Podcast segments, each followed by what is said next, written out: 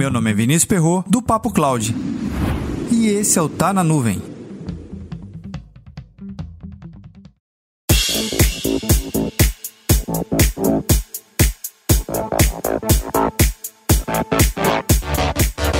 Se você perguntar para o time de desenvolvimento o que, que ele prefere, trabalhar com containers ou trabalhar com serverless, o que você acha que ele iria preferir? Trabalhar com containers, que já tem uma proposta de certa forma mais migrar sem tanta dificuldade entre provedores de soluções de plataforma. Você pode ter containers de ambiente on-premise, migrar para AWS e assim depois migrar para Microsoft e depois voltar para um ambiente on-premise. Isso é o universo de containers. Já o universo de serverless, trabalhar no universo de 100 servidores, propriamente dito com código. Essa mobilidade já não é tão presente em ambientes serverless. Essa característica, de fato, ela perde um pouco a partir do contexto que você trabalha exatamente codificando em cima de uma estrutura. Você pode até achar que essa ausência de mobilidade seja uma deficiência em serverless, mas veja, há quem defenda que serverless em ambientes a longo prazo existe uma superioridade do que containers. E aí, você já parou para pensar nisso?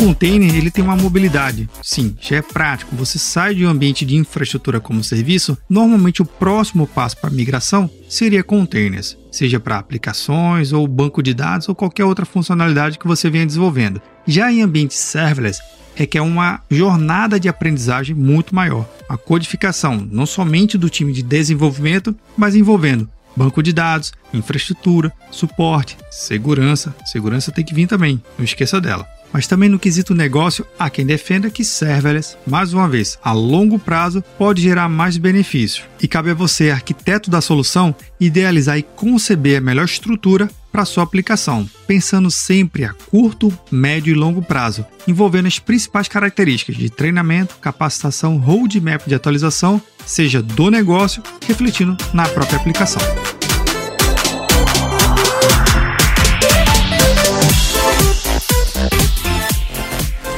E aí, como anda a sua arquitetura? Serverless, no serverless, containers, não containers, o que, que você tem utilizado?